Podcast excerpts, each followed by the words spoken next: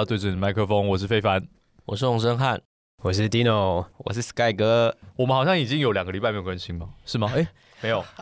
不会啦。上次上次更新什么时候？因为自己都有点忘记。我们不要讨论这个问题，尴尬。对，好，但是呃，这个月岁末年终，就是越到年底，这大家事情越多。对，但是还是要找机会来跟大家聊聊我们关心的几件事情啊。那今天其实要主要讨论的，其实就是嗯。在我们邻近的香港，那也是呃，我们几个朋友，不管是我还是申汉，或是 Sky 哥，都有很多过去跟香港的一些朋友的互动跟关系。这几年来，香港跟台湾的社会运动其实之间的联系其实是很多的哦，尤其是可能大家最广为人知的是关于台湾的这个占领立法院的这个。行动或有有些人说太阳花运动，那跟香港的雨伞运动之间其实有一个还蛮强的相互学习的这样一个关系，所以也是在这几年的时间里面，其实我们常常有时候来往香港，那彼此在这个运动互相打气的状况之下，也会有一些研讨会哦，然后甚至也有一些合作的会议。嗯，这这一个多礼拜以来。我想大家都知道，就是呃，黄之锋、周婷哈，林朗彦、林朗彦陆续的被被判罪哦。目前黄之锋是判十三个月嘛哈，十三点五，十三点五。OK，那周婷是十个月啊。这几天也，我想很多人在网络上面有看到，就是周婷的这个生日哦，那他写了一段。呃，在狱中的一段文字来报告他的近况。嗯。那我想很多人看了以后，其实都非常非常的不舍。那也在问一个问题，是说，到底是什么样的一个原因，哦，让一个二十岁出头、二十几岁的女女生要面对像这样子的状况？这段时间，其实我还有在跟香港的朋友在做了一些联系，也也在问候一下他们的近况。但是坦白说，确实现在。呃，香港的不管是社会运动界，或者是政治运动或民主运动，投入民主运动的朋友，其实这段时间当然是很低气压的，非常低气压的，嗯，甚至他们也自己说，现在是进入到一个非常黑暗的状况。那之所以说黑暗的原因，当然是去年的这个反送中的运动波澜壮阔，甚至在年底也获得这个区委会选举的大胜之后。现在就进入到中共跟港府秋后算账的一段时间，从年中开始就对于他们立法会的自主权做了一定的打击。那十一月的时候，我们我们我记得我们上次也聊到，有四个立法会的这个民主派的议员被 DQ，而且他们还是相对是温和派的，是。民主派的议员被 DQ，然后后来泛民派的这个十几个剩下来的立法会议员集体的总辞，也就是说，接下来在立法会哦，他们这个立法的这个立法权的部分，几乎要全全数的交给那个建制派的亲北京的政权。这其实是一个全面性的啦，就是在司法的部分，国安法其实赋予了这个港府可以去选任这个包括起诉的检察官跟法官，对这样子一个权利。所以其实，在后面的这些司法追诉上面，其实也都看得出，就是整个司法权基本上已经完全被架空，司法独立在香港已经完全不存在。也就是说，过去大家觉得那个呃，作为亚洲金融中心，被大家认可为一个自由市场很重要的一个港口，它的司法基本上就已经完全被北京变成一国一制的状态。呃，接着在这个街头上面，我们大家最近也看到，其实不止周庭、林朗彦跟黄之锋被捕入狱，还有包括一些校园的一些这个学生呃领袖，甚至一些这个运动者被拘捕、被搜捕，甚至港府派国安跟警察进到校园里面去搜捕学生。哦，那包括最近在浸会大学的这个学生会的这个会长啊，也。面对到同样的处境。除此之外，其实还有在另外一个领域，是在新闻的领域上面，是大家最近如果看到，除了黎智英，港府是用其他的罪名啊，是用所谓这个诈欺的罪名去逮捕他，然后呃，现在是持续的这个关押，对，但他还没有宣判，他他这个关押要持续到明年的四月才会宣判，但这个时候。黎智英的律师提出说，希望能够保释他，但是最后的结果是被拒绝。哦，也就是说，我不仅现在不判你，但我现在还要持续的去关押你，我要关押你到你宣判为止。那你宣判，呃，大概可想而知的结果，大概就是会继续在呃牢里面，不知道会被判多久的刑。好，这是黎智英的状态。但最近还有另外一个事情是，这个香港的有线有线电视，其中有一个节目组是过去他们中国组，整个组几乎都被抄了啦。哦，所以在新闻、在街头、在校园的学术自由，到立法会的民主体制制度内的这个管道，基本上已经全面丧失。连最后一块司法上面能不能够还予这些抗争者一个比较公道的判决，甚至一个呃一个公正的审理的这个场域也已经完全消失。现在麻烦的事情是，其实我们现在虽然看到他们被判十三个月、十个月，或者像李志英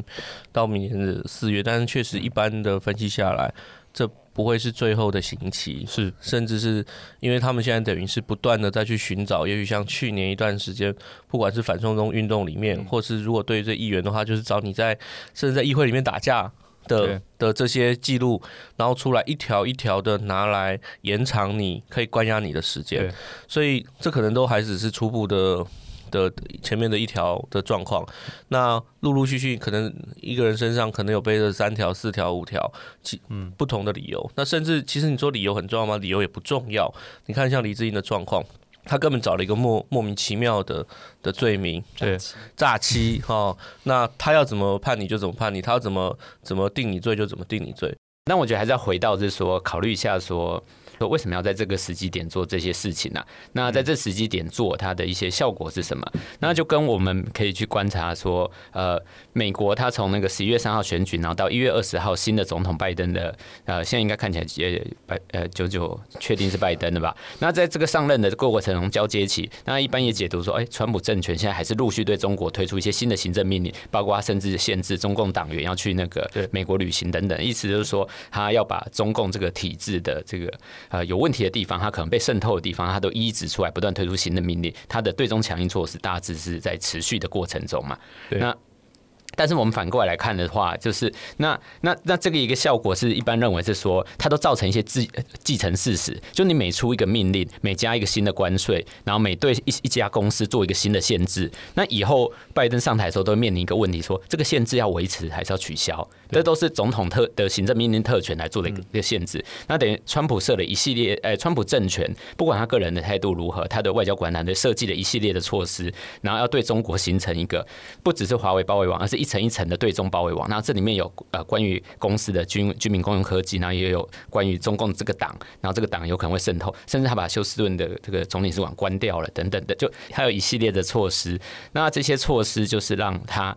呃，拜登每一次，呃，他之后上来之后，他每一次都要考虑说，我要延续，我要加强，还是减缓？一减缓，人家就川普就立刻可以批评说，哎，你看这个这个软弱的人啊，这个我对中国最强硬啊，都然后在中国最害怕我上来跟他谈判呐，那他造成了一大堆的既成事实。反过来说。中共也在造成他自己的继承事实啊，他要趁交接期的过程中，现在拜登有一切的理由可以不对香港的议题发言，但他还是有可能会发言，但我们不确定嘛。但他现在没有正式的权利来做这件事，但中共现在就是要啊、做出一大堆的继承事实，比如说，哎，我黄之锋就关了，而且关就是一关就关一年多啊，那那你现在现在能怎样？现在又不是在你那个拜登任内办的，你也不可以说我打坏跟拜登政府的关系啊。类似这样的事情，我觉得中共正在进行一个呃呃蛮可以说，我们从从现在回头看的话，他六月三十号推出国安法的时候，一直到。那时候就已经算到九月六号立法会选举要怎么赢的问题，因为问题一直很大，就是之前区域区域会民主派、本土派等等年轻的抗争派选的实在太好了，出现了涌现了一大批的年轻的领袖，然后这些年轻的领袖不仅在意识形态比以前的温和派呃更强势、更强硬，那他手法上也更灵活，跟国际的连接也也蛮强的。这整个这一批新的领袖。现在如果再让他们再步步进逼到立法会，那这样他不是就对于香港的统治就会变得更困难嘛？所以看起来他应该安排了一系列过程中，然后一直到这个整个美国选举。那如果美国选举的这个过程中，啊，川普真没办法连任的话，他就要趁着交接期再推动一系列的措施，然后制造一大堆没办法。没办法逆转的措施，那比如说啊，李智英就哎关押等等，我相信这些都是一整个系列性的策略，然后看起来他也在造成他的既成事实，双方都在趁着这个权力交替的过程中做的一些事情。那这个也可以反过来讲，这个是呃民主体制本身的一些弱点，它在这个权力转换的期间的时候，它会特别弱，特别难以呃发动国家集体的行动来做一些系统性的制裁。其实这段时间也开始有一些分析啦。有刚才刚刚 Sky 哥是从这个美国的角度来讲，其实这段时间。呃，也有一些其实了解中共政权的人，他其实从中共政权的稳定度来看这件事情啊。因为其实呃，香港这个事情其实一直以来是习近平在面对共产党内部其实颇受批评的的事情，就是说，其实很多工厂内部的人也在批评说，你怎么把一个香港的事情可以搞到这么大波的反送中的运动出来？那甚至搞到像去年年底这个民主派在香港的选举里面的大胜，因为二零二二是习近平是否接下来能够稳定的连任，其实一个很关键的的点，所以。势必习习近平也需要在二零二二年前把他捅出来的这个香港的篓子。对不起，我讲香港的篓子好像有点不尊尊重香港的朋友，但是我说从从中共内部的角度来说，很多人是这样看待的，就是说习的动作，习的国安法捅出了香港这个篓子出来，那你必须做一个。收拾，所以现在基本上很多人认为说，接下来对于这些民主派人士或者是民主运动的人士进行大规模的强力的制裁哦，或者是压制，这会是习要来处理自己这个搞出来的这些事情，避免成为这个共产党里面其他派系对习近平斗争的一个借口。那这也是现在从共产党内部。很多的分析从这个部分来看待这事情。对，刚刚会提到二二零二二这个时间点啊，其实呃是因为习他如果说真的要走上第三任期的话，就他不只是国家主席这个席位，他还包含了就他是中共的总书记，而且是中央军委的主席，就军权、党权跟国家的这个元首这三权是三位一体，对三权合一的这个一个状况。所以刚刚提到二零二二这个时间点，是因为通常在二零二二年的十月或十一月的他们的二十大。的第一次的一中全会就会要决定这件事情，所以他的所有压力会在二零二零二二年开始，就是在那之前就要开始，现在就要开始预做铺排，然后到了隔年的二零二三年的三月的全国人大上面才会投票正式的通过，说他就是国家主席，然后所以这个时间点是是因为这样来的。其实明年还有一个重要的时间点是这个二零二一嘛，是建党的中共的建党百年，对，那也是他们设定两个百年目标的其中第一个。第一个一百嘛，就是二零二一跟二零四九两个重要时间点，一个是建党，一个是建政百年嘛。对，所以呃建国百年。当然，外面有很多的分析认为说，明年他到底习近平能够端出什么样的这个政绩？因为他在经济上面全全面建成小康社会，原本是他。这个设定的这个第一个百年要达到的目标，但现在看起来，他就说他达到了，他 对，他是说他达到，对，消除贫穷人口，是，对啊，是，他说他达到了就达到了，对，所以，所以其实我我我认为他必须要在其他的东西上面去取得呃一些成果，甚至要用这些东西去去说服得了党内，刚刚像申汉所讲的，就是说服这个共产党内其他的派系，说他实际上是有达到一些一些成果的。那香港这个事情，就是他一个。蛮关键的政绩，就是他如何让香港真的完完全全的内地化。你看，习近平过去一段时间的，在二零一二年上台之后，对不管是维权律师，或者是他在在中国境内的这些异议分子的打压，对中国的公民社会的这个空间的紧缩，基本上是延续的，就是让香港也成为。整个空间紧缩的一部分，对，那甚至他对新疆、对西藏这就不用讲，大家都知道很多了。所以，其实我觉得他的一连串的这些这些动作跟举措，大概都在铺陈的是他的整个核心的战略目标，就是希望能够更紧缩呃香港的公民社会的空间，甚至进一步的去瓦解香港过去被大家所认为可能会成为颜色革命的这个破口。对，那这个是我想在习大概在未来这一年这两年，大概是会持续的往这个方向走。那这也符合我们刚刚所看到。这么多的香港的朋友，为什么在陆陆续续这段时间，真的是面对到清洗式的清算啊？对啊，真的是清洗式的清算。我我我们其实其实听到是让人很伤心，甚至他们直接就说，基本上现在你如果要留在香港啊，就是选择被关，就是嗯，这些过去参与过社会运动跟民主运动的人，哦，那其实都一定会被有有很有很多的机会被港府找出任何你可能过去的的的行动来。控罪的罪名哦，那你如果你不逃，你就是选择被关，那只是关的长、关的短的状况。那很多香港的民主派朋友，甚至现在都已经内心有这样子的的这样的体认的想法了。那当然，我们听到他讲的时候，其实我我我记得在电话里面，久久我们两个都讲不出话来。说实话，就是呃，也不知道该做什么哦。那也不知道你再做多的鼓励，这感觉做多的鼓励都感觉很廉价，这样子。对，其实前一阵子在看那个呃，香港当初雨伞运动过后，不是有十年一个电影，他十年那个片子拍出来的时候，其实很多人觉得就是。当时候甚至还会有一些人觉得说，哎、欸，你把那个未来直接推演的好像有点太过，因为包括其中有一部电影是，我记得，呃，应该本土蛋吧？对对，本地蛋，对本地蛋，对本地蛋。那那部片里面是就是会有这个呃香港的年轻的小学生小朋友。被逼着要穿上那个红卫兵的制服，然后在各地去搜查，就是哎哪里有本地的字眼，哪里有一些禁词出现，所以书店啊、商店啊等等，他们就在街上去做各种记录。就当时候那部片刚拍出来的时候，有些人让你觉得就是哎，你会把这个东西太滑坡，就是这样推演到一个这好像很极端的状态。但现在的香港基本上真的是十十年不到的时间，基本上已经进入到那个电影所描绘的很多情境，基本上是。是已经出现的。过去一整年的反送中的运动下面，其实其中一个很引人注目的点，就是他有多少的中学生他自主的愿意参加这些这些活动。嗯、那所以这这一次，现在在整个收缩的过程里面，也看到学校里面教师啊、教材等等，也都是毫不，也是这这就是非常对毫不避讳的，就是你要你要先是个爱国的人，你才是个、嗯、对。然后对啊，所以也是在想说，就往往后这样推演下去，这些。嗯，我只是真的真的不知道说这些这些年现在年轻的这一代的香港人，他们会是在需要在怎么样的的环境底下成长？他们会用什么样的方式去理解，就是他所在的这个，对啊，对他们自己的认同啊等等。现在很多人被判入监狱，然后这些都是我们很熟悉的一些朋友。但有另外一个朋友，我是我我蛮想提的，其实是梁天琪。当时候就是二零一六年的时候，在应该是农历年那一段时间，就是。过年的前后那段时间，其实在呃旺角有发生过呃一个蛮激烈的警民冲突了。那当然，这个港府跟这个香港警察很快就把这个事情定性为是这个暴动嘛。那梁天琦本来就是一个这个香港，他在运动脉络上面是比较属于本土派的年轻人，对。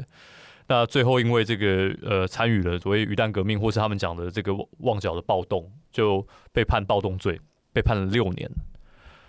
我记得他那个时候还在还没有被判刑之前，我们在在刚好我人在英国的时候跟他跟他碰到面，他甚至跟跟他一起参加了一个研讨会。那因为那研讨会的关系，我跟他聊了蛮多的，然后一直在在伦敦吃饭喝酒聊天。但当时候他其实那个时候蛮挣扎一件事情，就是他梦到碰到一个处境，就是他知道他回香港之后他就被抓，然后他被抓的刑期，他的律师也告诉他你。这一定是六年、七年以上的刑期。啊，但是后来，后来他还是选择回去香港，就接受他这个要被判刑的这个命运。所以他就是一直不断在跟我们聊，有没有可能让他在英呃在香港的监狱里面能够修硕士学位，或是博士学位，这样。然后他就一直在嗯在想这件事情，他在准备，他如果真的回去香港进到监狱里面之后，他他的生活要怎么过啊？其实我那时候在聊这个事情的时候，我自己觉得有点。是有点汗颜的，然后也觉得也觉得你真的是那种无力感会由由衷产生，你不知道该怎么办，嗯，然后你不知道该怎么帮他，然后他后来就这样进到监狱里面。我不知道他现在听说有很多朋友会寄寄书啊、教科书啊，然后各种的他需要的资料给他，然后他好像现在已经在修一个硕士学位这样，在监狱里面。对，确实后来有找到一个可以让他在监狱里面修课的这个。这个方式，对，但是我我之所以要提他的故事，是因为，呃，第一个现在当然，呃，越来越多知名的运动者、抗争者被关，但是早在这个鱼蛋革命过后的，呃，这应该是一八年，梁天琦就就已经进了监狱，然后被判了六七年的刑期，然后连同当时候跟他一起参与在这个鱼蛋革命里面的一些年轻人，也都是被判了就是六七年不等的。重刑，其实本土派是被关最多的，是。这是早在反送中运动跟香港国安法之前就已经发生的事情。对，对，我不知道这段后面要怎么接了，但是讲到这个事情的时候，真的是呃，会觉得真的是没有办法，就是你会你一定会不舍，任何的一般人看到这个事情，我觉得应该都会有所感的，对啊。嗯，好，我把这个气氛带入了一个 大家默默无语、低头沉思，所以所以还是要直接来进入讨论。那那是啊，到底该怎么办的问题嘛？那我自己的感觉，从去年呃反送中运动爆发之后，其实台湾的民间社会对于香港的支援就已经非常强大。那股力量其实并不只是我们所见到比较熟悉的，比如说台湾人权促进会、台权会、呃司改会这些朋友，他们过去一段时间对香港的协助，其实并不止在这个层次。就我所知，还有非常多大大小小的，是真的是民间自发性的各种力量。那有的甚至是透过可能也许是宗教团体。哦，并不是过去传统我们所认知的这个 NGO，但都提供了很多香港朋友的呃协助。但在政府方面，其实我们也在今年提出了一个这个援港的机制跟方案嘛。我们成立的其实是全球第一个专责在协助香港的办公室。那民间当然还是有很多的朋友，他们希望看到的是我们的原港机制能够更进一步的，是不是能够让它更法制化？就是我们现在是。基本上是在港澳条例的十八条的这个基础底下，但它有一定程度的法律的授权，哦，也有一定程度的弹性。对，那当然，大家也有在思考说，那我们是不是能够更多不同的措施？台湾有没有可能去仿照，比如说美国当初在通过所谓呃香港民主人权法案的类似的方式去思考，我们能不能够进一步的对一些破坏香港民主或压迫香港民主的一些人士的制裁的行动？对，那我觉得。这部分的讨论其实也应该要在台湾的一般民间的雷达上面去思考这件事情啊。不过在在讨论台湾的法治作为之前啊，可以先帮大家补充一下什么那个香港人权民主法案好了，对啊？就是它其实是呃去年十一月的时候通过的一个法案嘛。那其实最主要就是说，针对当时的香港情况，其实。国会两个院其实很快就有得到一些共识，然后其实法案通过，第一个就是它通过的时间非常快。那其实它其中内容其实有几个，包括说，如果说之后当时就已经预见到可能中国他们在国安相关的修例法可能很快的就会有一些动作，所以他们其实当时候就有写到说，如果之后香港的基本法二十三条就是国安相关的立法的话，呃，国美国的国务卿需要审视相关的法律，然后看他有没有抵触当时中英联合声明对于香港还有的外国居民的人权保护。那其实其除此之外还有提到说，就是里面有没有一个香港还没有办法继续维持自由公平的选举这件事情。那如果说这些都不成立的话，就每年的国务卿都要提交向国会提交报告，看说香港有没有办法继续享有。这样的一个自治权，因为他有自治权，他有才有，呃，美国才会给他不同于中国的特殊待遇。那所以这个立法通过之后，其实马上很快，其实。情况也是急转直下嘛，所以其实，在今呃今年的五月二七五月差不多五月底的时候，庞佩奥就在国会作证，就说哦，我们他们觉得香港已经不再符合美国法律当时就是需要给予特别待遇的这样的一个地位。然后到六月的时候，呃，到七月的时候，川普就正式签署了行政命令，就说宣布对于香港的政策，还有他是他们其实那个行政命令它叫正常化了，但是所谓正常化就是说从此取消特殊从此之后对香港它就是就是取消了它独。独立关税地位，它就是仿佛就是中国的其他部分一样。然后在之后，这个法案里面其实也有提到了一些，就是可以对于。香港或者是中国政府，他们来拘留啊，或者说这拘捕针对特定的异议人士的这些作为，他们可以有制裁的名单，然后需要在一定的时间内提出提出报告。所以在今年八月的时候，八月跟十一月就分别提出了两波的制裁名单。所以我们才看到香港的林郑月娥特首，他前阵子说他现在满手的现金，就是因为他的所有往来的银行，就是这些包含了他们中国国内的银行，都会担心受到这些美国的制裁。就是说，今天不只是你个人，你的他还有第二级的制裁，就是说，你今天个人如果提供。呃，银行啊等等，你跟他往来的话，你也会被美国制裁。那这些包含中国银行，他们也需要继续跟美国人或美国的这个 entity 做生意嘛，所以他们也拒绝提供临阵服务。所以现在临阵特首他说他的薪水都是领现金，家里床底下堆满了现金，这样子。他就很骄傲啊。对啊，他说他很骄傲。对，这就是这就是美国他们在利用他们在全球金融地位上面独一无二的地位，他有办法祭出像这样的金融制裁。那大家也会，你看。像特就是连特首他也直接的感受到了这样造对他造成的巨大的不便，所以这是这是美国的香港人权民主法的一些一些一些蛮蛮有威力的一些重点了。我我确实觉得接下来台湾对对香港的帮助很可能不会只是在于政府呃的这个机制上，呃，我们可以呃容让多少人或法制化这事情，这当然法制化是重要的事情。可是我觉得我一直觉得更重要的事情是这个是我们的整个社会要怎么一起共同来面对接下来可能香港有非常多的朋友他们。无法再忍受刚刚，就像刚才 Sky 哥或刚刚大家讲的，他自己的小孩的教育要受到这种红卫兵式的这种洗脑式的教育，他就想要移动出来。但他可能移动到英国，可能移动到美国，但我认为有不小的比例会想移动到台湾。那台湾社会，我们相关的制度，不管中央政府、地方政府有没有准备好这些事情，我觉得这都是一连串的准备，不只是那个法律而已。我说我我自己的看法是这样子的。对，近年来申请居留的香港人已经达到这个。呃，五千超过五千人啊，就是只是光是今年九月份以前的这个统计，就是今年一年，对，那当然，如果二零一一年的时候，当当初的这个申请的案件数才是在一千出头，呃，就是那核准的数量大概在一千出头，但是一直到今年，呃，申请然后核准的，呃，已经到今年是五千多。对，所以每一年都在往上往上增加，这几年是这个呃急速的上升啊。最近跟一个朋香港朋友在聊，他说为什么台北的茶餐厅今年开了这么多？这样，对，就是他说这是一个指标，他就知道说真的有很多香港人来。他说茶餐厅开越多，就代表香港人越多，这个是就是他的一个直观的指标。那确实跟我们所看到的数据资料其实是一致的啊，就是真的来台湾的香港人非常非常多，所以大家应该多去喝冻柠茶。但是我也必须讲。过去这一段时间，在讨论这种政策的同时，很长时候会被大家觉得，哎，我们真的要接收这么多的香港人吗？就是会有连带的，会有一种社会当中好像会有一种担忧，是不是台湾会有这个第五纵队就要进来了？有有一种有一有一种担心，当然是觉得被渗透的可能性会不会有？有另外一种担心，可能会认为说，那台湾是不是相对的会会呃，台湾人自己会不会在工作机会等等各方面会不会被压缩等等的？但实际上，我自己认为，如果台湾接下来真的要成为一个，就是我们在区域当中可以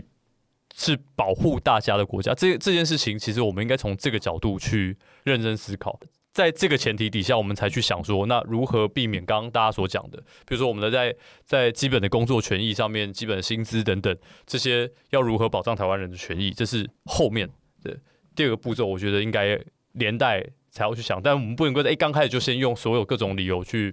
反对保护香港人这件事，就我知道而言，很多香港朋友来台湾，他们也没有想要只是纯粹说，只是啊，台湾人你要帮我，他们也希望能够对台湾做出贡献。我看真的遇到很多香港的朋友来，他不希望只是台湾他只是。被认为啊，只是一个台湾的拖油瓶，或被认知为说我们只是纯粹单方面的来帮忙你。他很希望对台湾做出贡献，可是我们有没有把像这样的机会给设计出来？这不止政府，包括我们的产业哈，包括我们的社会很多的制度里面，有没有开始把这思维给放进来？我觉得这是会需要从头再再去设计跟想的事情。所以我觉得能做的事情是很多。当然我们刚才说，可能面对现在他们现在这种即刻的检控，大家觉得很无力。可是如果你拉大了这个角度来说的话，呃，我觉得该检讨的部分，该重新思维的部分，从中央政府到地方政府，还有太多部分是我们可以做，而还没有未及细想的状况。先前真的是包括像呃我们的好朋友吴建明，对，建明是中研院的这个这个学者，哦，他也提的提过说，其实港版国安法通过，其实就像基本上就像一道柏林围墙一样，他把这个自由世界跟不自由世界划成两边。那现在就是有越来越多的朋友要从这个柏林围墙里面逃出来，逃到姑且称之为西柏林好了，对，就是，所以他觉得香港确实东柏林化，港版国安法之后，越来越多人想尝试着透过不管是翻墙出来，还是各式各样的管道，尝试尝试逃离香港。那台湾就是在这个围墙的旁边的另外一面，很幸运的存在。对，就是我们怎么样去面对，真的越来越多人尝试着想要为了追寻自己的自由跟未来生活的尊严而而到台湾来。这个是台湾，我觉得真的并不只是政府，因为很多包括在谈论，只要每次谈论到香港的时候，跟在野党常常就是指着政府哪里做的不好，政府哪里怎样怎样，政府为什么不公布数据，政府干嘛？对，但实际上这不是只是一个政府要面对的问题，这是一个台湾整个公民社会本身要去面对的问题。也就是，如果你今天碰到的是像呃，我们曾经有一段时间有很多的这个呃旅外的，姑且称之为华侨，对的，想要回到台湾来啊，或者说要要移去哪些地方，那呃，这个在台湾过去的历史经验上面都都曾经遇过，嗯，但这一次是真的是在我们这个年代里面，可能第一次首度面面对到这么大规模的，可能就是会有很多人真的想要来，有些人说。其实说，目前香港就是进入会进入到一个流亡世代，我觉得这四个字你说很沉重，但是也非常非常精准哦。对，所以呃，我我只是我只能觉得说，也许今天有一些听我们观众朋友，我是觉得大家都可以来想一想，呃，我们用要怎么用一整个社会的方式。不管是你你说要协助香港人，我觉得也是，但是某个部分也是要更加的巩固我们自己在这个自由民主阵地的一些角色，然后包括我们的自己的定位跟功能。那我认为香港朋友是可以帮助我们的，因为他们其实第一线的。亲身的看到了中共的暴政是怎么样一步一步的席卷原本他们原原来的这些自由的生活，这样子的经验，其实我是觉得是很需要被，不管是被记忆下来，被被被传送下来，或者是被被用各种方式作为一种重要的提醒的。我认为这对台湾来说，就我们不管是我们历史发展、经济发展、社会发展都很重要。嗯，对。好，我想我。最后再讲一个，是这几天刚好我在参加这个亚洲民主的这个影展啊，就是台湾跟韩国之间有一个有一些影像的交流，对，那有一个台韩影艺文化的这个协会他们办的一个亚洲民主的一个影展，那其中刚好有部纪录片是在谈光州事件，那个活动的开场是这个，就是语坛是杨翠，他在致辞的时候其实提到一句话是那个呃纪录片里面的一句话是，就是我们都是证人啊，那你们也都是证人。那其实我觉得这是香港现在的处境。其实台湾的所有的朋友，包括来台湾的所有的的香港的朋友，甚至世界上我们这同一个时代的人，都是整个香港陷落，或者是或者是见证了整个中国威权扩张的证人。然后我觉得这个是我们应该要放把自己放在这个脉络底下去思考。那在这样的时代里面，我们可以再多做哪些事情？也许不是那么直观式的觉得。像过去大家所说的，就是说一切的事情都交给呃政府去做，而是应该更广泛的思考台湾集体、台湾社会集体应该要怎么做，把这些事情做得更好。对，好，好，我们在嬉闹了很多集以后，没错，对，但这一集非常沉重，我觉得这一集这一集真的非常沉重。对对，正在这么多集的嬉闹之后，对。感谢大家，那我们下次再见。谢谢蒂诺哥跟 Sky 哥，对，谢谢，谢。谢，对，好，谢谢大家，好，拜拜，拜拜。